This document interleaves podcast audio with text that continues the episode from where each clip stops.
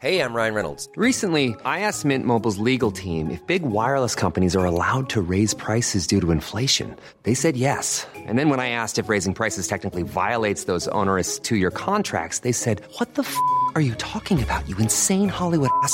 So to recap, we're cutting the price of Mint Unlimited from $30 a month to just $15 a month. Give it a try at mintmobile.com slash switch. $45 upfront for three months plus taxes and fees. Promo rate for new customers for limited time. Unlimited more than 40 gigabytes per month. Slows. Full terms at mintmobile.com.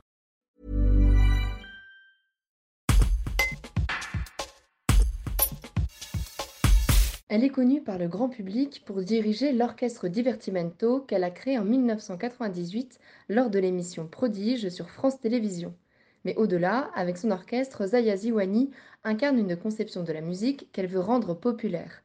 Ainsi, c'est le sens de son combat dans l'enseignement qu'elle apporte aux jeunes des quartiers populaires à travers le projet Demos. Demos permet à de jeunes gens ne connaissant pas la musique ou n'ayant pas les moyens de la pratiquer de jouer au sein d'un orchestre. Jeudi 18 août, Zaya Ziwani ouvrira le prestigieux festival Berlioz de la Côte-Saint-André. Dans notre interview, elle revient sur le sens qu'elle donne à la musique et sur le concert qu'elle offrira lors de l'ouverture du festival. Un reportage de Georges Aubry. Produisé pour la, la, première fois ce festival euh, dans le cadre d'une grande fête populaire euh, pour l'ouverture et cette fête populaire va s'achever par un bal. Est-ce que vous êtes sensible à cette ambiance festive qui va permettre à beaucoup de gens de découvrir la musique, euh, des gens qui ne sont pas forcément proches effectivement de, de, ce milieu. Et dans quel état d'esprit êtes-vous avant, avant cette ouverture? Oh bah écoutez, euh, l'état d'esprit euh, il, est, il est très bon et je suis très, très heureuse de faire, de faire ce concert, de faire justement ce, temps fort d'ouverture du festival. Alors c'est vrai que c'est un festival qui est, très dans le milieu de la musique classique, c'est vrai qu'il qui est, qui est très reconnu aussi. Et donc d'associer à la fois cette notion de l'excellence de la musique et le côté aussi populaire de ce moment, c'est vraiment euh, en fait l'ADN de, de, mon engagement et celui de l'orchestre Divertimento. Donc en fait, on s'y retrouve pleinement et, et c'est vrai que euh, moi, depuis euh, depuis la création de l'orchestre Divertimento, c'est ce que j'essaie de rechercher, c'est de, de rendre justement la musique populaire dans le sens noble du terme, donc de montrer qu'elle peut être qu'elle est vivante, qu'elle qu'elle procure de l'énergie, qu'elle peut être accessible à tout le monde. Donc, euh, donc en fait, euh, non, non, pour, pour moi, c'est justement un, un, un, moment qui est, euh, qui est, qui est vraiment, qui est vraiment euh, tel que ce que nous, on aime bien euh, partager avec le public. D'accord. Donc justement, je voulais vous, vous, poser une question par rapport à cet orchestre Divertimento euh, avec lequel vous produisez depuis, depuis, depuis, depuis longtemps, euh, qui a une fonction euh, assez exceptionnelle dans le milieu de la musique. Justement, au-delà de, de, la musique, est-ce que vous pourriez dire que cet orchestre possède aussi une dimension sociale? Bah, écoutez, si, si par social on, dit euh, créer du lien avec les, personnes, oui. En fait, c'est ça un petit peu qui, que moi j'ai essayé de réinterroger, c'est-à-dire que quand j'ai souhaité devenir chef d'orchestre, faire de la musique classique, c'est vrai que euh, moi j'adore être sur scène, jouer les œuvres, mais c'est vrai que c'est aussi euh, le fait de rencontrer les publics et les personnes que je trouvais intéressants. Et je me suis vite rendu compte aussi que, l'accès au concert, l'accès à la musique euh, symphonique, euh, elle n'était pas forcément évidente pour tout le monde. Alors moi, j'ai eu l'occasion de découvrir la musique dans le cadre familial, puisque mes parents étaient mélomanes, mais euh, c'est pas le cas de tout le monde. Donc c'est pour ça que cette notion de créer du lien euh, entre les personnes, euh, de per permettre au public de rencontrer les artistes, les œuvres, c'était euh, pour moi la clé pour qu'après on arrive à faire venir des publics sous toute leur diversité au concert. Donc oui, après, moi je trouve que c'est important de... Pour moi, il n'y a pas qu'une seule façon d'être musicien. Euh, euh, voilà, c'est pas que monter sur scène et rentrer chez soi après. C'est aussi de voir comment on peut, on peut créer justement ces, moments de rencontre autour. Et donc, euh, donc voilà, et, aussi parce que souvent dans la musique classique, on a eu tendance à peut-être un petit peu à, signer certains artistes dans, dans certains formats de concerts. Alors, il y a ceux qui se produisent tout le temps dans les salles internationales, il y a ceux qui, sont plutôt dans le travail de proximité. Moi, je trouvais que c'était important de ne pas justement euh, être obligé de s'intégrer dans une case, mais de montrer que, voilà, on peut être un artiste qui peut défendre les euh, les œuvres dans les, dans les salles les plus exigeantes euh, du monde et en même temps, le lendemain, être aussi dans des salles de proximité et, et montrer aussi bah, ce qu'il y a de meilleur aux personnes qui vivent dans des quartiers populaires ou en milieu rural. Donc, donc voilà, donc il y a plutôt cette dimension en effet humaine qui est importante et, et que, qui fait partie intégrante du projet de l'Orchestre Divertimento. Une dimension humaine qui prend aussi en compte le, les enfants et puis euh, l'apprentissage euh, de la musique euh, en direction des enfants. C'est très important pour vous? Oui, parce qu'en fait, bah, parce que ça passe aussi par là d'amener les enfants très tôt à être curieux, à, découvrir des univers qu'ils connaissent moins ou qu'ils ne connaissent pas. Et c'est vrai que je me suis rendu compte au fur et à mesure de justement de, nos expériences que dans, dans, certains territoires, il n'y avait pas qu'une seule façon, en effet, de pouvoir, euh, pour pouvoir être efficace et pour pouvoir, en effet, euh, englober euh, un peu les différentes générations, les différents types de publics, fallait, en fait, on pouvait justement être amené à, travailler sur plusieurs axes. Alors il y a celui du concert évidemment parce que c'est notre métier, c'est ce qu'on aime partager la musique avec euh, les publics, mais aussi aller à leur rencontre dans le cadre de, différentes actions et puis aussi d'enseigner aux jeunes parce que euh, bah c'est important de, les amener à, comme je vous le disais tout à l'heure, à, découvrir ces univers, à les amener aussi à pourquoi pas avoir envie de, de pratiquer la musique. Et c'est vrai que la musique classique, elle, permet aussi à, de, de, de, développer ce qu'il y a de plus beau et ce qu'il y a de plus exigeant dans chaque, dans chaque enfant.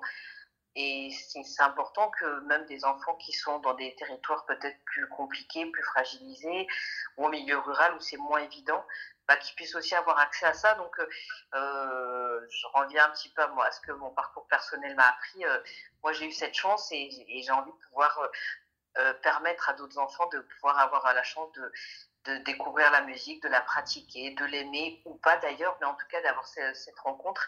Et donc c'est pour ça que euh, les actions avec les enfants, euh, les rencontres avec euh, les, adultes ou même tout, type de public, les concerts, c'est tout ça conjugué ensemble qui fait qu'on a, on a réussi à avoir des résultats intéressants ces dernières années. Merci. Donc on va, on va, revenir euh, plus particulièrement au, concert que vous allez, euh, que vous allez jouer au festival. Par rapport au répertoire, donc le répertoire que vous avez choisi n'est pas le fruit du hasard. On voyage dans la Méditerranée, en Afrique du Nord. Euh, c'est un voyage qui est raconté par divers compositeurs, dont Saint-Saëns, dont vous êtes très proche, que vous aimez particulièrement. À, à travers ce répertoire, est-ce que vous avez à cœur de transmettre un patrimoine musical? Euh, oui, alors en fait, euh, c'est pas uniquement euh, d'ailleurs en Afrique du Nord, c'est plutôt la notion, enfin c'est plutôt la Méditerranée. Et, moi ce que je trouve intéressant, notamment par rapport au fait qu'on on ait commémoré les 100 ans du décès de Saint-Saëns il y a quelques mois, j'avais envie en effet, alors bon évidemment on a eu nous aussi l'occasion de, de, jouer les, les œuvres emblématiques comme comme par exemple le Carnaval des animaux ou, d'autres œuvres. Mais moi, ce, que ce qui me tenait à cœur, c'était de montrer euh, cette, euh, cet aspect de Camille Saint-Saëns, euh, ce compositeur qui avait plein de facettes de sa personnalité, qui était, qui était, qui était un bon, compositeur parfois un peu compliqué à saisir, mais mais voilà cette notion du voyage. Alors, c'est un, des compositeurs qui a le plus voyagé au 19e siècle et, et, qui en plus a eu une, une grande carrière, a une qui a, eu l'occasion de, vivre longtemps. Donc, il a fait beaucoup de voyages. Et, moi, ce que je voulais montrer, c'était comment, justement, ces voyages l'avaient inspiré dans sa musique. Alors, c'est vrai qu'on l'a souvent considéré comme un compositeur euh, un peu enfin, très académique, euh, un petit peu vieux garçon. Euh, et en même temps, voilà, il, il a eu cette curiosité parfois d'aller dans des d'autres pays. Et donc, euh, je me suis un peu intéressée à, différentes étapes qu'il a eues euh, dans ses voyages, donc euh, en, Espagne, en Italie, en Égypte et en Algérie. Et au travers de ces quatre étapes, ça permet aussi de montrer des styles différents de Camille Saint-Saëns, puisque, comme je vous l'évoquais tout à l'heure, il a eu une longue carrière. Donc, au début de son parcours musical, il côtoyait le style de Beethoven, de Rossini. à la fin, c'était Eric Satie. Donc, sur l'ensemble des œuvres qu'on va jouer, ça permet aussi d'écouter des œuvres de Saint-Saëns assez différentes. Et donc, au travers des airs de ballet de Paris Satis, de faire référence à toute la partie de, de, de, la Perse et, ses références à l'Antiquité, la tarentelle pour flûte, clarinette et orchestre, qui permet justement de, de faire référence à, à, la, enfin, à, la, culture italienne et à la danse, à la danse populaire d'Italie. Euh, la rota aragonaise euh, qui permet justement à elle de plutôt euh, faire le lien avec le, le, sud de l'Espagne. Et puis, en effet, j'ai voulu faire peut-être une pause un peu plus un peu plus prolongée en Afrique du Nord et particulièrement en Algérie parce que c'est le pays dans lequel il a le plus voyagé. il, y a beaucoup vécu, il, est, décédé, là-bas aussi. Et donc, euh, pour moi, c'est important. Alors, évidemment, ça, fait, euh, ça, rentre en résonance avec euh, mon parcours personnel, puisque je suis originaire de là-bas, mais c'est ça qui m'intéressait. Et donc, au travers de cette œuvre, La Suite algérienne, par exemple, quand dans la partition, il, écrit à chaque fois sur l'introduction de chacun des mouvements, ben voilà, par exemple, le, le, premier mouvement, ça s'appelle en vue d'Alger. Donc il est sur un bateau, il approche, il est dans la baie d'Alger, il approche, il commence à entendre, justement à ressentir euh, euh, l'atmosphère euh, du pays, à entendre parler en arabe, à entendre les gens chanter. Et donc voilà, moi ce que j'avais envie, c'était justement de, bah, de prolonger quelque part cette aventure après ce premier mouvement et d'amener le public à entendre bah, ce que Camille Saint-Saëns a entendu quand il a débarqué en Algérie. Et puis après le deuxième mouvement, euh, voilà, il est, euh, il est dans un café, il entend la musique, il voit des personnes danser. Et pareil, de prolonger cette aventure-là et donc de jouer des œuvres qui sont proches de celles qu'il a entendues à l'époque et donc de pouvoir montrer ce lien et euh, voilà les œuvres qu'il a écrites, comme la suite algérienne ou comme la danse bacchanale qu'on entendra juste avant, euh, bah d'entendre les musiques qui l'ont inspiré pour écrire ces œuvres qui sont aujourd'hui euh, très emblématiques. Et moi, je trouve que c'est important pour les publics de connaître un petit peu plus le contexte, l'histoire des œuvres, l'histoire des, des, compositeurs. Et on a souvent eu une tendance parfois à cloisonner en disant voilà, on va écouter dans une salle de concert de la musique symphonique, de la musique classique après, on va écouter des musiques du monde euh, dans un autre concert, de la création contemporaine dans d'autres concerts, et que je trouve que c'est important de, de parfois qu'il y ait une narration qui permet de faire ce lien et de montrer qu'il n'y a pas euh, l'histoire et la musique elle n'est pas cloisonnée, mais que mais, mais, de voir comment toutes ces rencontres se sont faites. Et donc c'est vrai que ce parcours autour de la Méditerranée, il va il va se clôturer avec cette résonance entre les œuvres de Saint-Saëns et, et les musiques classiques d'Algérie. Justement, j'avais une question à, ce sujet, euh, puisque dans, dans, ce concert, la musique et le chant traditionnel vont, vont être présents aux côtés des instruments, on va dire, plus classiques. Euh, donc vous avez recours assez fréquemment à ce métissage instrumental. Euh, euh, on, sait, aussi que parfois vous faites des incursions du côté du jazz, euh, du côté d'autres musiques. Euh, c'est quelque chose qui vous tient aussi à cœur. Oui, parce qu'en fait, euh, par rapport à, cette rencontre dont je vous parlais entre justement la, enfin, entre ces cultures, parfois en fait on ne peut pas se soustraire au fait d'avoir des instruments qui bah, incarnent justement ces, pays et ces cultures musicales. Donc par exemple on aborde des musiques d'Afrique du Nord, évidemment euh, certains instruments comme le wood, comme les percussions traditionnelles sont sont nécessaires et sont quasiment obligatoires pour pouvoir les aborder. Et puis après, dans le style instrumental, même par exemple dans, euh, dans le jeu des cordes, puisque les cordes sont quand même aussi beaucoup utilisées dans la musique classique euh, du monde par exemple, bon, bah, on travaille beaucoup avec le soliste avec lequel nous jouons pour que les phrasés soient, euh, et la façon de, gérer aussi les techniques d'archer soient, soient, soient celles voilà, qui, soient, qui soient les plus appropriées pour ce type de musique. Et pareil également pour la musique de jazz. Alors c'est pas c'est pas tant de, de, vouloir se dire tiens on va faire euh, des concerts un peu colorés, mais c'est vraiment d'être euh, le plus proche en fait des styles, par exemple des, des courants de jazz qui, euh, qui ont inspiré des grands compositeurs comme comme Copland, comme Bernstein, comme Gershwin par exemple, pour ne citer que cela. Donc vraiment l'idée c'est vraiment de, de, de faire connaître, de faire découvrir au public les musiques qui ont inspiré ces compositeurs et de voir comment cette rencontre s'est faite entre le langage symphonique et euh, ces musiques, ces courants musicaux euh, populaires ou, autres. Et donc c'est vraiment cette rencontre entre, entre ces deux univers que nous on veut présenter et de dire que voilà, euh, euh bah, c'est aussi de, la rencontre entre les cultures que sont nées euh, les plus grandes œuvres et c'est ça que moi j'ai envie de montrer. Enfin, j'ai une dernière question à, vous poser qui euh, rejoint l'actualité. Vous avez travaillé avec l'orchestre de l'opéra de Kharkiv.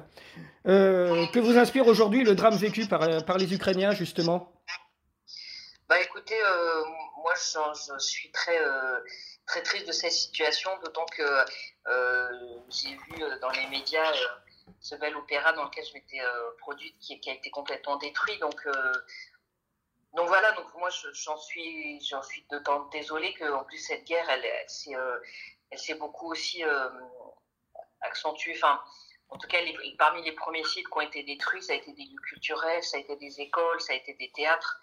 Donc euh, en fait, c'est des hôpitaux. Donc c'est vrai que ça, pour moi, c'est, c'est d'autant plus rude et écœurant et difficile que c'est c'est pour moi les lieux qui, euh, qui, permettent justement la cohésion sociale et sur lesquels moi je m'appuie beaucoup pour, euh, pour, euh, pour, dans mon engagement de tous les jours. Donc, donc voilà, donc après ça, ça montre aussi que, bah, que du coup la, la guerre, elle n'est pas si. Enfin, c'est quelque chose qui est pas. ça, passe pas, se passe pas que chez les autres et que en fait ça peut se passer à quelques à quelques heures de chez nous. Et donc, euh, donc voilà, donc c'est vrai que ça m'était jamais arrivé de me produire dans un endroit et de le voir quelques temps après euh, complètement détruit par la guerre. Donc euh, voilà, donc j'espère que qu'on va réussir à se sortir de là et que et que voilà par rapport à, à la situation dans laquelle qu'on traverse aujourd'hui, c'est vrai qu'on sort d'une crise sanitaire sans précédent. Enfin, on n'en est pas complètement sorti d'ailleurs. on traverse une crise sociale, politique, écologique euh, quand même qui est assez, euh, qui est assez, assez rude. Et, c'est vrai que je ne m'attendais pas à ce, que, euh, à ce que cette période qu'on traverse, elle soit aussi, aussi dure là au XXIe siècle. Donc c'est pour ça que je trouve que, que c'est d'autant plus important que, que à tous les niveaux, en fait, on change aussi nos façons peut-être de, en tout cas de penser, de procéder, que c'est important sur la transition écologique qu'on voit l'été qu'on est en train de traverser, il faut changer nos pratiques aujourd'hui. Et donc, euh, moi, ça me conforte sur, euh, par rapport à mon domaine à moi, que, que c'est important que aussi dans la culture, peut-être, euh, voilà, on, pense un peu différemment parce que je trouve que pendant trop longtemps, on a pensé que la musique, elle vivait que dans les grands lieux et puis qu'il y avait les grands artistes qui se produisaient dans les grands lieux et puis les autres. Et puis, puis moi, souvent, on m'a dit, ah, mais Zaya, vous êtes, votre travail en banlieue, il est bien, restez en banlieue.